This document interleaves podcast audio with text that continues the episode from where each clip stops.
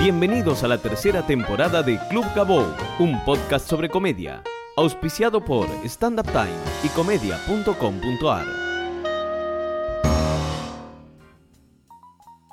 Bienvenidos a un nuevo episodio de Club Gabou. Mi nombre es Gabriel Grosval, pueden encontrarme en Facebook con ese nombre, en Twitter como arroba Gabou.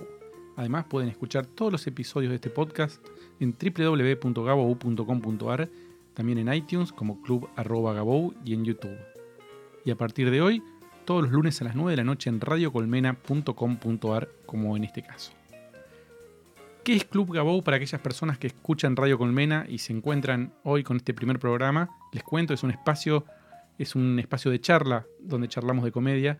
No se hace comedia, no hay chistes, no es un podcast gracioso necesariamente. Charlamos sobre qué es hacer comedia, cómo es trabajar de humorista, cómo ser dibujante y vivir de eso, o ser productor, o tener una sala y trabajar con eso también. El principal objetivo que tengo en estos primeros programas en Radio Colmena es lograr la intimidad que tenía este podcast hasta hoy cuando lo grababa en mi casa, en la casa de un invitado o en un bar.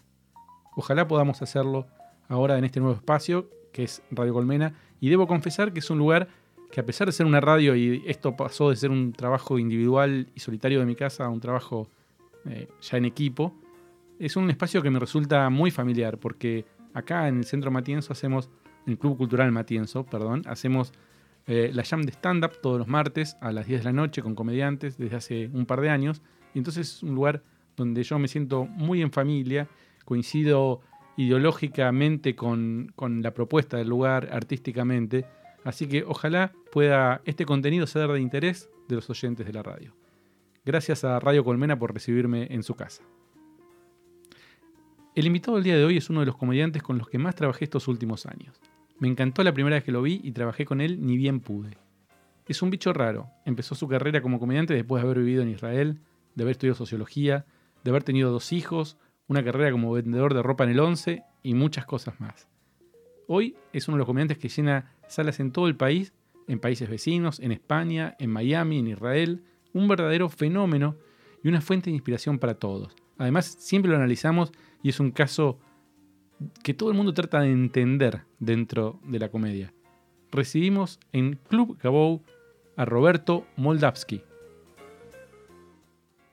Robert, muchas gracias por venir. Qué alivio que venga un amigo al primer programa. Sí, bueno, la verdad que realmente te considero un amigo porque a pesar de que decís ahí apenas pudimos empezamos a trabajar juntos, tengo una sensación que capaz que es de tipo grande también, pues no soy tan pendejo, de que desarrollamos una relación que parece que tuviera años. No sé, hasta hemos convivido viajes, hemos eh, compartido, viste que cuando compartís comida, yo siempre digo que cuando vas a comer con alguien, se ve la confianza que tenés. A ver, ¿cómo, cómo es? Por ejemplo, la otra vez que fuimos a comer en Mar del Plata, Sí, que ambos estábamos acompañados, vos por, por una parte femenina y yo por un sobrino, se arma esa cosa de pidamos, che, pidamos dos milanesas para los tres. O sea, a ella se comparte, se, se, se- se salteó una barrera, porque viste, cuando uno tenés confianza, ni sabes bien lo que pedirte, ni sabes si decir al otro, che, loco, viene compartamos, claro. Compartamos, ya estamos, estamos ahí en el hotel, o sea, se dan situaciones que vos a veces la pensás. Eh, yo lo pensé volviendo de ese viaje, cuando volvíamos lo pensaba. Estuvo bueno ese viaje, ¿eh? Estuvo muy bueno por todo lo que pasó, digamos, todo nos, eh, nos resultó bien. Eh, desde el hotel que elegiste, que fue fantástico por, por el tipo de Vieja hotel. escuela, el Hermitage. Claro, ir al Hermitage. Yo estaba Mirta Legrand en los 80, Claro, no sé, ¿viste? claro. Me imaginaba, o sea, fue genial, porque lo- otra vez, lo que somos veteranos, queremos volver a esos lugares, decir que cerró fechoría, quisiera, quisiera comer ahí. Entonces, el hotel, eh, la movida, esa milanesa del almuerzo, bueno, el teatro que encima estuvo bárbaro, eh, y, la cena que estuvo fantástica también en una especie de bodegón de Mar del Plata, que no me acuerdo cómo llegamos a él, pero estábamos muy relajados. Yo fui con, un, con mi sobrino, le cuento a la gente, aparte un sobrino que vive en Israel, está de visita, y se sintió, viste, como que estábamos con la familia. Aparte, pa- paramos en Atalaya, hicimos toda la boludez que teníamos que hacer. Las hicimos, ¿no? Claro, encima estaba este y vos le querés mostrar a Atalaya como si iba, pero estuvo bien Atalaya también. Además estaba lleno, fue bueno porque tuvimos que esperar mesa.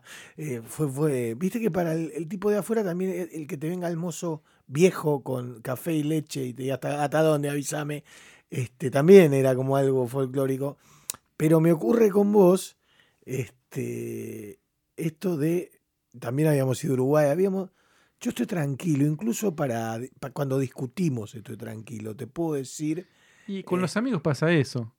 Exactamente, pero te puedo decir, dale, no me rompalo, Gabo. Esto es, digamos, no, no es la, la relación que se me había dado hasta este momento con los productores, que vos sabés que los productores son como los arquitectos, tipos para putear, tipos que uno contrata para poder putearlos y descargar. Yo lo veo más como un director técnico. También. Como que son. Claro, claro, si sale mal la obra se, se putea el productor. Obviamente. Y si sale bien es el artista El que- artista, el genio. consagrado. Claro, trabaja tan... No, pero viste, el productor ese, no anda la, la cadena del teatro y el artista dice, ¿para Sí. qué me trajiste acá? O sea, capaz que se trabó con un tampón, ¿qué culpa tiene el productor? ¿Qué puede hacer? No, no, no, pero aparte, yo digo, si yo dijera lo que los teatros me suelen decir a mí y lo que los artistas me, me suelen decir de los teatros, Claro, eh, la, la relación se destruye al no se al puede trabajar. segundo. claro, du- duran una semana. Claro, por ahí hay que redefinir. Cuando alguien te pregunta, ¿pero vos para qué necesitas un productor? Y para no decirle al del teatro lo hijo de puta que sí, para que él no me lo diga a mí tampoco. Claro. Entonces, que esté esta persona, aparte eso como un traductor, ¿no? Todo el Este, tiempo, todo el tiempo. Sos no solo eso, sino que además sos psicólogo muchas veces de los comediantes, tenés que acompañarlo porque. Por ahí le pasa algo, acompañante terapéutico. Ah, los estandaperos somos de encontrar explicaciones muy extrañas cuando algo no anda bien. O sea, somos capaces de decir. No, no, las cosas que uno escucha que Claro, decís sí, y, claro, y lo que le tenés que decir y sí, y sí. Sí, claro, no, el, el bailando está mal y está todo mal, porque yo voy a hacer la excepción. O sea, Tinelli mide 15 puntos en vez de 30. Y ¿Por qué vas a vender entradas vos? Claro. A mí me encanta la- el público de mierda. Qué público de mierda, tipo. No sos vos que, no sé, que se leíste cualquier cosa no, y hiciste material como el orto. juntaron 200 tipos de mierda para venir a verme a mí. para joderte. Sí, que se juntan en un lugar. Pero te digo, la verdad es muy rara la, la- la- la tarea del productor. Esto es, eh, tenés que ser eh, psicólogo, amigo, chofer, te Sí. toca ser chofer, te toca ser community manager, te toca eh, ser diseñador gráfico. La verdad sí. que es una... Y profesión- porque la fantasía del artista, yo creo que alguna vez te lo dije, eh, yo no lo puedo hacer porque fui comerciante toda la vida y tengo muchos vicios de ver la- las entradas, de, de meterme con los temas de la guita, etcétera, pero eh, la fantasía, yo llego, subo, actúo Actúo y y me bajo. Pero la verdad que la vida no es así, ni la vida del artista ni la de nadie. Este, te voy a ir al caso terriblemente extremo de lo que le pasó a vos el otro día que se le murió un, un espectador. espectador, que fue terrible y todo, pero esa es la vida, la que, bueno, vos te podés subir a actuar, sí, pero el baño se puede romper, el cuerito, se puede salir la cadena, te puede pasar. Pasan O sea, cosas, pasan, Pasan cosas. pasan cosas. Entonces, bueno, ahí hay, hay que... Y, y es como vos decís también, porque eh, después cuando el artista habla con el del teatro, como vos te comiste todas las puteadas, la relación está intacta. Claro. Nosotros nunca nos dijimos nada malo. Al contrario, Claro. al contrario. Mirá que muchacho divino. siempre quise trabajar con ustedes. Este, en ese sentido, he tenido una gran comodidad y eso me permite eh, hacer las cosas con vos, porque cuando, cuando te plantean un viaje más que nada, porque más- más- la otra vez viajamos solos, eh, cuando fue a Uruguay. Ah, la primera Y vez. Solos era Sí. mano a mano, está bien, vos tenías el dato de unos alfajores muy buenos, cosa que me motivó, los Marley. Don Marley. Pero después era mano a mano, teníamos que estar ahí en distintas habitaciones, pero ahí. Y, y bueno, yo eso sí eh, lo, lo valoro, porque como co- co- cada rato digo esto, ¿no? Pero a cierta altura ya priorizo pasarla bien, ¿no? No es que me interesa nada más eh, hacer un buen show, ganar guita, sino hacerme que el proceso Sea eh, agradable. sea agradable, no, no viste, no, no me hagas ir a un lugar de mierda y llevarme una fortuna. Haceme todo el camino más fácil. Prefiero llevar un poquito menos y- pasarla mejor. Sin, pero sin ninguna duda. Robert, ¿cómo fue que en un momento ya de grande tomaste la decisión de pateo el tablero y me dedico a la comedia? Pues sabes que es como, mira, yo a mi ex esposa le decía, yo no me acuerdo del día que hablamos de casarnos. No me acuerdo ese día. Que dijimos, che, bueno, dale, dale, vos me lo propusiste, yo te lo puse. ¿No te ¿Cómo? acordás? No me lo acuerdo. ¿Cómo fue que no casamos? Le digo. Pero, pero, ¿quién dijo casémonos? O sea, ¿dónde, cuándo pasó? ¿En, en la comedia lo mismo, no te acordás? No, yo o sea, cuando yo, yo- me acuerdo un montón de hechos. Me acuerdo, eh, fundamentalmente me acuerdo de, de, de un llamado de Jorge Yushem después de que hic- hicimos una muestra del curso de stand-up, o sea, que fue bastante vergonzoso porque había otras muestras. eh, de otros, de otra tipo, cuando te vas a ver a los chicos que hacen un- alguna cosa y decís, me tengo que fumar a todos los otros pibes. Esto fue así, dos horas más tarde, yo actué último, mis amigos vinieron a las 10 de la noche, yo actué 12 y media de la noche, gente grande, tenía una amiga embarazada, era un desastre. Maltrato. Claro, pues, ahí como que dije, bueno, la gente se rió con lo que yo dije, pero no, no es que me terminó de convencer la historia. Eh, por supuesto que ahí me, tengo el primer golpe de suerte, pues yo te digo que en mi carrera es, eh, no, no desmerezco mi propio talento, pero tuvo algunos golpes eh, bastante inesperados y no gestionados por mí. Pará, antes que nos cuentes esos puntos, me gusta mucho una anécdota de lo que dijo tu ex mujer cuando hiciste la muestra. Cuando la de que me dijo reconocer que no estuviste bien, sí, claro. Esa no sé, esa, esa, esa, ¿sabes cuándo fue la muestra? Esa fue el debut en el Bululú. Que me dijo, tenés que reconocer que estuviste mal. O sea, vos imagínate que tu primer show, la contención que necesitas es de los que están cerca tuyo. Claro. Y yo te digo que hoy yo lo veo y los invito a la gente que lo vean. En, en YouTube está debut en el Bululú, que ok, no tiene nada que ver con lo que pasa hoy, pero no estuve mal. No estuve tan bien, pero no estuve mal. La gente se rió. eh, sí, me faltaron cosas, quizás estaba un poquito más nervioso, pero no estuve mal. Y ella lo primero que te dijo, llegaste a tu No, casa. o sea, fue- fue aparte, eh, es como que algunas cosas me olvidé. Tampoco ninguno de los dos teníamos experiencia, ni ella en ver shows de este Claro. tipo, ni yo en hacerlos. Y es como que si te olvidabas de partes, Te es fue como mal. que te fue mal. Claro. Te olvidaste de decir esto, te olvidaste de decir otro. Pues con el tiempo, me, me- me- me- o sea, cuando me dijo esa frase, bueno, eh, ahí de- no es que decidí ser comediante, pero por lo menos decidí divorciarme.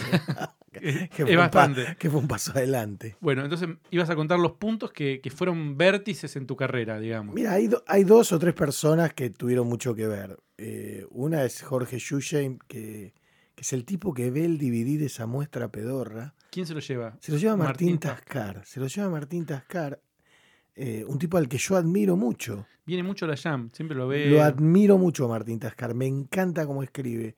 Este, y entonces eh, Martín le lleva el DVD para mostrarse a él mismo.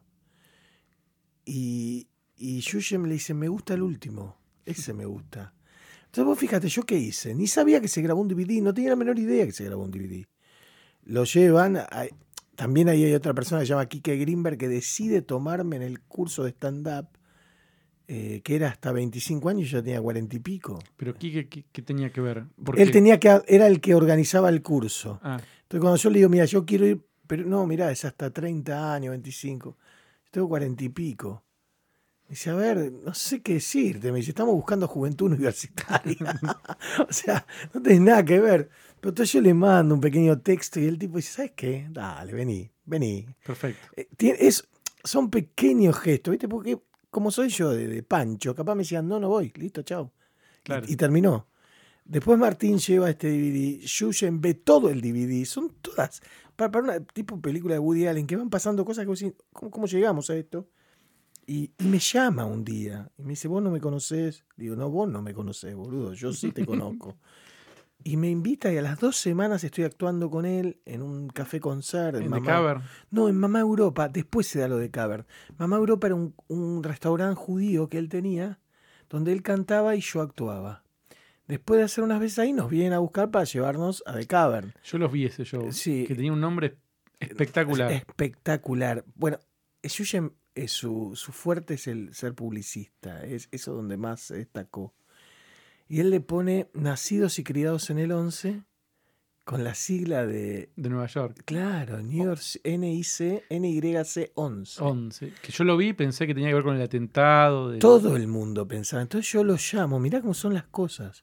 Yo lo llamo y le digo, tenemos que cambiar el nombre. Me dice, no, boludo, tenemos que dejar el nombre, me dice, ¿no entendés? Que eso es lo bueno del nombre, que todo el mundo lo asocia con Nueva York y el 11 de septiembre. Claro. Es- o sea, esa es la cabeza de publicidad con la de un ser común. Yo le dije, Jorge, Jorge, me están diciendo, y dice, yo desesperado, me dice, "No, no, no". y bueno, funciona, me dice. Y hacemos, Mira, todavía me acuerdo, no sé cuánto hace de eso. no sé, hace como 10 años, por ahí más, no sé. Y, y aparte, él, eh, digamos, lo, obviamente hacemos dos funciones nada más, a sala llena. Y después Jorge, viste, como era él, me dijo, bueno, listo, no tengo más ganas. O sea, yo eh, estaba en la gloria, él era algo más, un tipo le había escrito a Tato Bores, había estado con el Lelutier, no sé, en tantos lugares que por ahí no significaba lo que significaba para mí. Vender entradas, teatro lleno. ¿Qué edad tenías ahí? Ahí debería tener eh, 47, 46, 47, por ahí. O por ahí un poco. Yo ya perdí un poco la noción, ¿viste? No es una edad que tengo muy claro los años. Porque el otro día me- alguien me mencionó que fue hace como 10 años lo del Bulú, quizá. Puede ser. O, tenía más de 45, eso seguro. Y yo estaba en las nubes. Igual tenía el negocio, como yo le decía a los estandaperos en aquella época. Por- me decían, ¿por qué no dejas el negocio? Le digo, porque yo hago stand-up porque tengo un negocio. Que no lo puedo hacer. Yo estoy tranquilo. Sé que tengo un negocio. Y bueno, esto lo hago. Y escribo y me río. El día que no tenga el negocio no hago más stand-up. Que no fue así, pero en ese momento me parecía que es así. Y bueno, Shushem.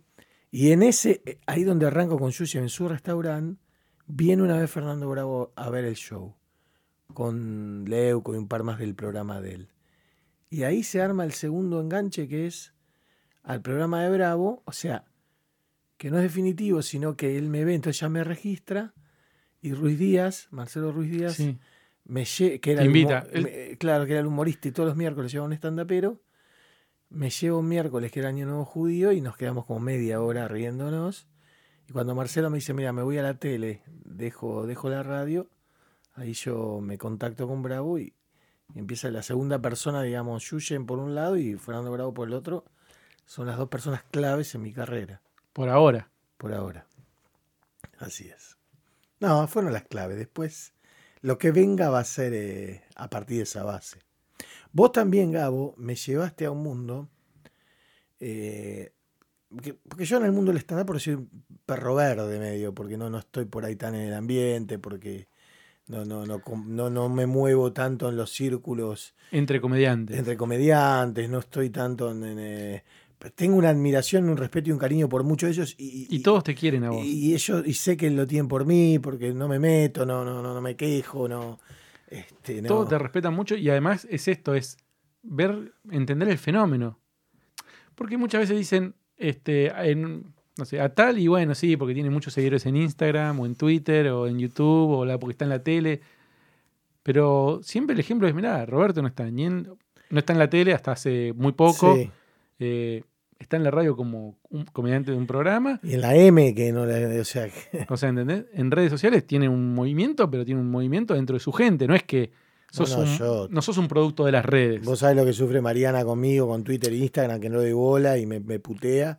Tengo un, qué sé yo, decir tengo 20.000 seguidores en Facebook no es nada, porque 20.000 al lado de todos los seguidores. Pero tiene una respuesta de otros, otros comediantes que tienen muchos más seguidores por ahí y venden menos entradas. Entonces, también se genera eso. Tu gente, por, por decirlo de alguna manera, te es más leal. Sí. O tiene un grado de lealtad muy alto. Es que los, los 20.000 míos, como yo siempre digo, son míos.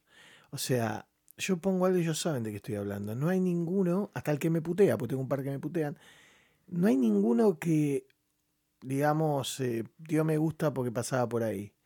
Este, digamos, los me gusta que yo tengo, esos 22.000, son muy genuinos. Claro. Eh, para lo bueno y para lo malo, porque a veces, viste, voy a decir, bueno, tengo que todo el tiempo buscarle la vuelta para sorprenderlos, pero son, son, eh, son fieles, como vos decís, esa es la palabra. Tienen una tasa muy alta de, de paga de entrada, digamos. No, y no solo eso, de compartir los contenidos. También. ¿Viste lo que hacen? O sea, lo que tienen mis seguidores, que lo más llamativo es la, yo no, no la cantidad de, de personas que comparten lo que yo pongo. Eso es lo más copado de acá. Eh, bueno, y cuando algo gusta más, se comparte mucho más todavía, pero se potencia, que muchas veces lo hemos hablado, no sabemos ni cómo llegó tal cosa a tal lugar. Bueno, e- esta gente se ocupa. Eh, obvio que yo miro mis, seguidores en Instagram, en Twitter, digo, qué, mal que estoy cuando me comparo. Pero bueno, Pero me parece que la comparación, también la edad de la gente que te sigue a vos es muy distinta a los comediantes más pendejos, digamos. Sí, sí, es como si yo hubiese dicho, bueno, los grandes nos podemos reír también. Aunque el el fenómeno que se está dando en Siranush, por lo menos, es de mucha gente joven que está viniendo que antes a Boris no venía. Yo te decía, vos me llevaste a un, al mundo del stand-up. Yo no estaba.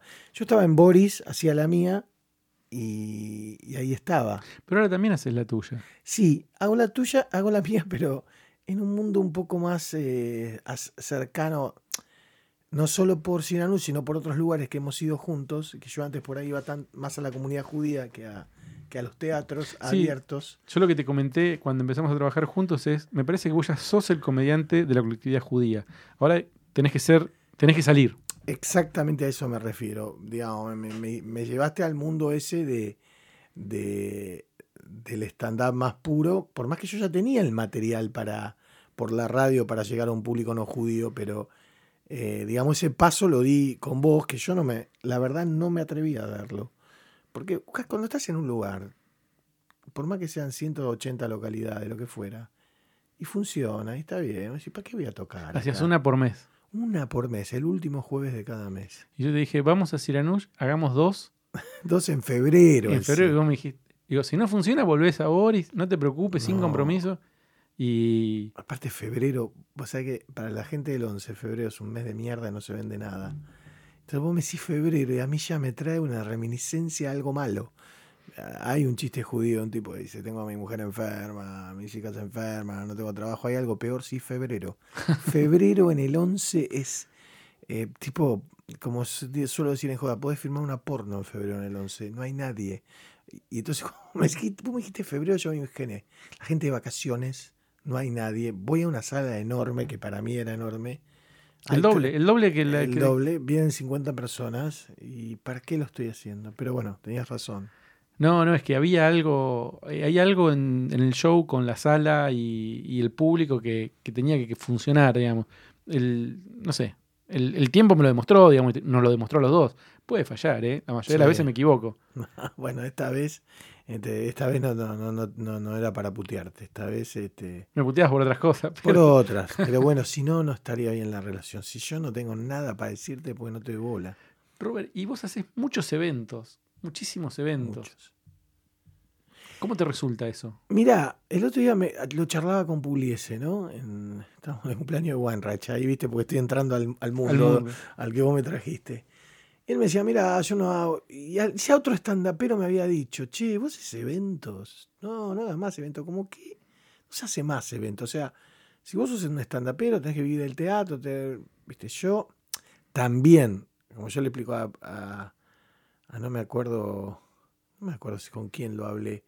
eh, yo, eh, ah, con Simonetti, le dije, mira, yo tengo dos hijos, tengo que pagar dos de, tengo que pagar aquí de mi casa, tengo, tengo obligaciones de, de movida de principio de mes.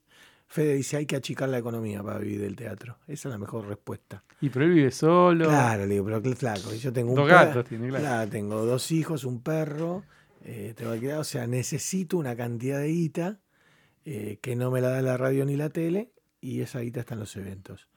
Ahora, eh, si te voy mostrando referente, que el rey del evento, que yo creo que es Andresini, eh, cuando yo una vez le dije, me, me- me infla el evento, me molesta el evento, no, no, artísticamente no me da nada. Me dijo, ¿por qué, boludo? Estás yendo a hacer reír a la gente, no es que estás yendo al puerto.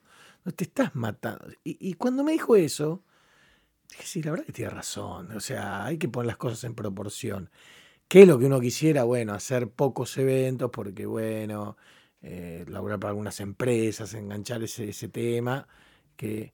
Pero de una cosa tan sencilla empecé un poco a, tomarle menos de asco al evento. Pues decir, "Pa, pará, a ver, ¿qué está pasando acá? Estoy yendo a un cumpleaños o a una empresa que festeja fin de año hacer reír a la gente que trabaja ahí. No es que estoy, eh, no sé, vendiéndome al, al, porque bueno, al capitalismo, a la burguesía o al no sé qué. ¿Y te pasa que, por ejemplo, tenés algunas condiciones para tus eventos que son sine qua non?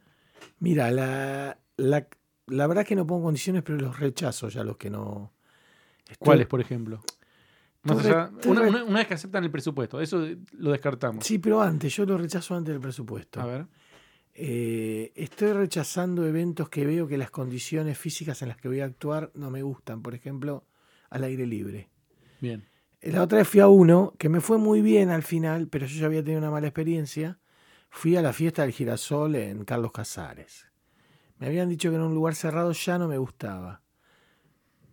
Después fue en un lugar abierto, menos me gustaba. Era en la calle, en dos avenidas. Salí, bueno, ahí me ayudó la tele, que la gente ya me conoce, qué sé yo, y entonces hice 10, 15 minutos, yo no se puede hacer más en esos lugares. Me fue muy bien, pero no le escapo a esos eventos. Ahora te hago una pregunta. Vos te reservas el día, cobras una seña, ya vas con la predisposición a hacer el evento, bla, bla, y te cambian las condiciones. Te dijeron que era un lugar abierto y un lugar. Porque vamos a decir una cosa, vos no firmás contratos por lo no, general. no, en general no. Y después, si querés, nos contás por qué no. Pero digo, vos ya tenés una cosa acordada de palabra y no la Sí. cumplen. O te dicen que son 200 personas y hay 40.000. Bueno, es, es ¿Qué un- se hace? ¿Cómo se lidia con bueno, eso? es un tema, es un tema complicado. Yo, mira, yo he, he lidiado con cosas que yo sé que a otros artistas no les gusta lidiar. Yo he lidiado con situaciones técnicas terribles. O sea, una vuelta alguien escribió, Pollenswijk, un personaje polémico, pero que a mí me cae bárbaro. Escribió algo sobre una actuación que yo hice en Barrancas Belgrano, que fue fantástica. Lo que escribió él. Por supuesto que me elogiaba, pero me, me encantó lo que él expresó. Empezamos con quilombo con el micrófono, después había problema con la gente, después había un grupo que no escuchaba, después no había lugar. Yo, yo me pongo la camiseta. Yo al tipo me llevó, me contrató, yo le voy a dar, después por ahí lo voy a reputear. Pero voy a hacer todo, voy a gritar, voy a hacer lo que haga falta para que la gente escuche. Difícil que, viste, una vez que estamos ahí, por la gente, no por la persona que me contrató. Me ha pasado de todo, me ha pasado de que terminó el show y me pagaron menos, este, y, ¿Y qué estaba la sala llena. Y viste, le digo cosas de la familia de él, pero mira, me pasó en la gira de Israel, que una vez me, me- había tenido un problema, tuve un par de problemas, la gente va a decir, uh, los judíos, no. Me pasó también acá, en Chivilcoy también me pasó, no solo en Israel, pero bueno, cuando se... ¿Qué pasa? Como yo no firmo, como vos decís, se producen estas cosas.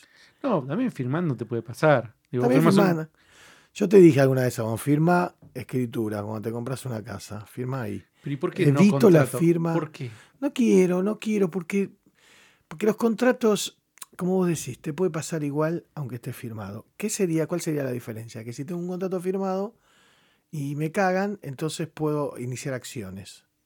No tengo ganas de iniciar acciones ni comprarme un, con- un quilombo donde voy a hacer un show de humor. Me cagaste, está bien, me vas a cagar esta vez. No me vas a cagar dos veces. Me cagaste esta vez. La próxima vez que voy a ir, como me ocurrió en un lugar donde me, me habían hecho esto, le hice devolver lo que me había descontado. Dice, bueno, yo voy y le digo, si me devolves Lo que me descontaste lo que me mal. descontaste y me pagás de vuelta como debe ser. Y así fue. Porque bueno, este, eso sí es muy del 11, porque en el 11, a pesar de todo lo que la gente piensa, entre los negocios y entre todos hay como una solidaridad, te pasas información, ojo ahí, que este te caga, ojo este cliente que te va a decir, te va a dar los cheques, ta, ta, ta. Entonces yo te dije, bueno, está bien, y el que te caga una vez, vos lo esperás en la esquina. Este ya va a venir, y cuando viene decís, bueno, ¿te acordás de aquella vez? Bueno, acomodame aquello, Y, y y, avanzamos. arrancamos de vuelta. Vos sabés que Palomares siempre dice que no hay que firmar contratos, que toda su carrera él Sí, bueno. Él lo que dice es que no hay que firmar contratos porque si está todo bien, no necesitas un contrato. Y si está todo mal, ¿para qué te vas a quedar trabajando con- en un lugar o con una persona donde tenés un contrato que te está asfix- asfixiando? Suscribo. Yo no, te- no lo tenía en esas palabras, pero es lo que pienso. No, no lo, no lo supe expresar. Eh, los contratos son, firmar los contratos claves de tu vida, ¿viste? Firmar los contratos donde bueno, te estás comprando una casa donde vas a vivir, no, sé, o algo que realmente te obliga a un banco de pronto, porque si no, no te da lo que vos necesitas y no te queda claro. otra que firmar un contrato porque es un crédito, por lo que fuera. En sanatorio que viste que te hinchan firmar porque si no, no te internamos a bueno, Ahí sí. Después todo lo otro. La firma no hay que darla, pero no porque sea algo sagrado, porque ya te predispone, a mí me predispone mal, ¿viste? Ya entonces tengo que estar, y este contrato lo tengo que leer muy bien, porque a ver qué tiene que yo firmé y no me di cuenta, y bueno, vos lo firmaste, bueno. No, con el teatro lo hemos hablado y te lo he dicho. Yo no, no, no me gusta. Prefiero el ambiente en que nosotros nos desarrollamos. Sí, pero a veces no se puede. Por ejemplo, lo de Punta del Este Sí, era gente que no conocíamos Claro. y tuvimos que firmar el contrato. Fui yo y lo firmé. O Sí, sea, sí. o sea, Porque vos sabías. Bueno, hiciste bien. Hiciste bien, sos el traductor. Hiciste bien. no te tengo que ni preguntar. Voy, lo firmo. Si vos me dijiste que querías hacer la función, yo, yo me hago cargo del resto. Claro, sí. Bueno, hiciste muy bien tu laburo porque lo de Punta del Este resultó bárbaro. Y, y yo me pregunto hoy, ¿no? Ponele que nos llamasen de vuelta los de Punta del Este hoy. Y vos le decís, Moldaski no quiere firmar contrato. Después de lo que pasó el año anterior que estuvo tan bien. Capaz dicen, bueno, ok, hagámoslo igual. Claro. Porque bueno, ya sabemos que funciona. Capaz no, capaz nos encontramos, "Mira, yo sin el contrato no puedo avanzar. Y bueno, tendrás que ir a firmar No, pero ahí, lo que había pasado también es que el teatro, el, el hotel les pedía a la productora los contratos para Bueno, presentar. Bueno, hay- era hay- toda una secuencia que. Hay casos burocráticos que evidentemente tampoco me quiero ser el fundamentalista de, no- de la no firma. Pero bueno, firmaste. no, no firmé. No No, firmaste. firmaste vos, salió bárbaro. Bueno, al contrario. Creo que a veces uno, eh, y ellos también, ¿no? Los de la gente que nos conoce, decían, bueno, esto andará bien, andará mal. Totalmente. O sea, bueno, Punta del Este, eh, había gente hasta lo que daba físicamente ese lugar de lo que agregaban sillas. Estábamos en el ensayo. De hecho, el contrato se firma por una cantidad de asientos y tuvimos que agregar 100. Y Sí. el mismo día, che, ponemos 100, arreglamos ta, ta, y ya está. Se habla, se arregla y se excede lo que es el contrato. Eh, Era muy gracioso ver la escena en la prueba de sonido de los tipos trayendo sillas porque era un salón de fiesta, ¿no? Más Sí, o menos sí, sí. parecido. Y a mí, yo veía, los veía y decía, ¿qué están haciendo esta gente acá? Pero bueno, la Salió verdad bien. salió muy bien. Robert, por último quería, esto lo escucha mucha gente que está estudiando stand-up o que está viendo qué hace de su vida. Vos tomaste, pegaste un volantazo mm, de grande. Quería saber cómo lo había tomado tu familia, tus hijos, sobre todo que no son chicos de 5 años, no- no son Dalia o Pugliese que sus hijos nacieron cuando ellos ya eran comediantes, Claro. sino que ya eran grandes, por un lado, y por otro lado, ¿qué consejos le darías a la gente que tiene la duda? Mira, yo eh, soy el ejemplo viviente, digamos. Cambiar la vida a los 25, 30 es lo que tiene que pasar. Yo la cambié casi a los 50. Yo le digo a todo el mundo, por- porque parece el chamullo de los grupos de autoayuda, ¿viste? Pero esto es verdad, vos lo podés hacer. Digamos, tenés que, justo una conversación con, con Weinreich que me dijo, cuando me vino a ver a Boris, fuimos a almorzar y me dijo, escucha, tomate un contador, tomate un asistente, dejá el negocio y dedicate a esto, terminá. No es lo único que me decidió, pero es algo que me hizo pensar.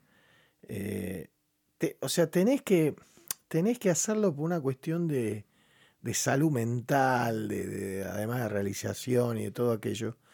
Porque si vos tenías alguna sensación de que lo hubieras podido hacer y no lo hiciste, y te, eso te persigue, después te hace mierda. O sea, eh, más allá, porque yo no sé, viste, vos ves a los chicos estudiando stand-up y ¿qué hago? ¿Qué hago? Bueno, alguno ves que tiene talento, pero alguno te parece que no lo tiene. Eh, y vos por ahí le quisieras decir, mira, no largues tu laburo por la duda. pero yo lo que le digo es, hacelo, no, no, no, no, hacelo, hacelo porque, porque después ni a- nadie sabe. A veces hablamos de comediantes que, que no nos causan tanta gracia y son súper exitosos y son felices y viven de lo que hacen y está bárbaro, con otros que nos causan mucha gracia y no logran entrar en el público, por eso uno nunca sabe, como las presentaciones, ¿viste? ¿Le gustará, no te gustará? Yo he visto un montón de casos de los chicos nuevos, comediantes nuevos, que son recontra exitosos. Y la verdad que uno lo veía hace 4 o 5 años y decís, no, Flaco, no, no va. o no va, o algún día puede llegar a ser, pero lo veo muy difícil. Claro, viste, bueno, hoy los ves y todo y eh, a mí, viste, a mí me parece que está bueno que, que lo hagan, que se dediquen, que se tiren a la pileta. Yo me tiré a una pileta que tenía un poquito de agua, pero no tenía mucha agua. Y yo estaba en un negocio que estaba lleno de agua. Entonces, eh, eh, ah, digamos que fue bastante complicado. Mis hijos, yo creo que son los principales beneficiados de mi cambio. Porque, digamos, eh, es como hacer en vez de decir. O sea, yo podría haberle dicho a mis hijos mil veces, hace tu vocación, estudia lo que te gusta, que igual los dos hacen lo, siempre lo digo, ¿no? Estudian lo que les gusta, que, que, que, es fundamental, pero cuando vos haces esto, le estás diciendo, mirá, fíjate que yo lo hice, ¿eh? no es que te estoy contando de alguien que me contó. Yo largué todo, la tranquilidad, la guita, lo que fuera, para dedicarme a lo que me gusta. Entonces ahí vos ya, para tus hijos, mis hijos lo tomaron genial porque mis hijos son dos copados y, y, bueno, y, viste, me ven bien a mí, como me dijeron. No, y también te salió bien. Eso ayuda, es muy inspirador. Vos, vos no sé si te das cuenta lo inspirador que sos para todos nosotros, para tus hijos para, y para la gente que te conoce. Que dice, ah, bueno, pará, yo, todos tenemos margen. Hay un margen, ¿viste? Es como muy fuerte. Sí, sí, yo no, no, viste, te repito, es como lo, que te decía de casamiento. Yo no sé muy bien cómo se dio, cómo pasó, se fue dando. Por eso te digo, me crucé con Yuyen, con Bravo, después me crucé con vos. Eh, digamos, fueron dándose cosas, yo también aporto, porque no me hago el boludo, yo hago reír, entonces la gente viene a verme. Este, y, bueno, de, de toda esa mezcla sale lo que estamos viviendo ahora. Pero, digamos, es muy, es fuerte cuando lo ves en una película. ¿Viste? Si me este tipo, viste que en las películas pasa, el pibe pobre, que no sé, quiere, quieren que sea boxeador y quiere ser bailarín, no sé. Todas esas películas que nos venden siempre. A mí me pasó real. Real, real. Yo era un comerciante del 11, la gente cree que yo inventé un personaje. Me dice, che, qué, qué bien que te sale, qué bien que me sale que. Tuve 20 años ahí, flaco yo. Yo estaba actuando en Costa Rica con Chelo, con el músico, y le, había 600 personas. Y yo le dije, boludo, yo hace tres años estaba vendiendo camperas. Mirá dónde estamos, boludo. ¿Qué pasó? ¿Dónde están los proveedores, los cheques, los rollos de tela? Yo entro a un lugar y. Aparte que viste, ya me queda la locura. De, yo veo clientes, no veo público. Veo a estos tipos, tengo que. Yo tengo la mercadería para esta gente, ¿viste? Sí, sí, sí. Es, es, muy loco, es muy fuerte, ¿viste? el cambio es no sé, yo a veces voy al 11, viste, ciudadano ilustre. La mitad me putea porque me fui, hijo de puta, nosotros estamos acá. y la mitad me dice, loco, que tú te puedo creer, yo te veo en la tele. Viste, alguna me dice, venía, carga los rollos, te agrandaste. o sea, eh, yo hice, o sea, eso que vos ves en la película, que decís no puede ser, yo te digo que puede ser. Tenés que ayudarlo, tenés que empujarlo, tenés que ser bueno, otras cosas más. Pero tenés que, seguro hay que intentarlo. Eso ya a esta altura ya no me parece ni un chamullo ni autoayuda. Tenés que hacerlo porque si no. Pensá ahora, si yo hubiera dejado antes de Boris, un poquito, y viste, con todo lo que viví, me hubiera perdido todo esto, no sé. Y aparte, no, yo no sé qué piensa otra gente de la, de la vida futura después de la muerte. Yo creo que no tenemos revancha. A mí me da la sensación que no volvemos. Si vos me decís que volvemos. La pensamos dos veces. bueno, en esta vida vendo tela, la que viene pruebo, pero no tenemos revancha. Bueno, Robert, muchas gracias. Eh, un gusto tenerte acá. Gracias por hacerme la cuenta en el primer programa de Radio Colmena y nos volveremos a encontrar otra vez. Sí, sin duda. Este, no, el gusto fue mío, loco. Producción: Alan Janowski y Gabriel Grossman. Auspiciaron Stand Up Time y comedia.com.ar.